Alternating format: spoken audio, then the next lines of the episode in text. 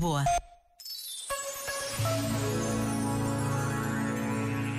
No verão não sucedem só coisas boas.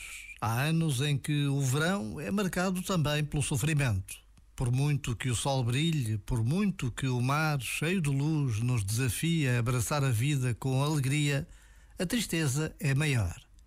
Mas mesmo que nada nos conforte, é bom lembrar: Deus que tudo vê, sabe que a dor é o que existe de mais delicado sobre a terra.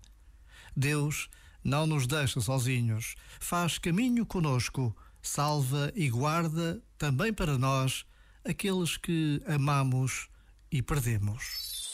Este momento está disponível em podcast no site e na app.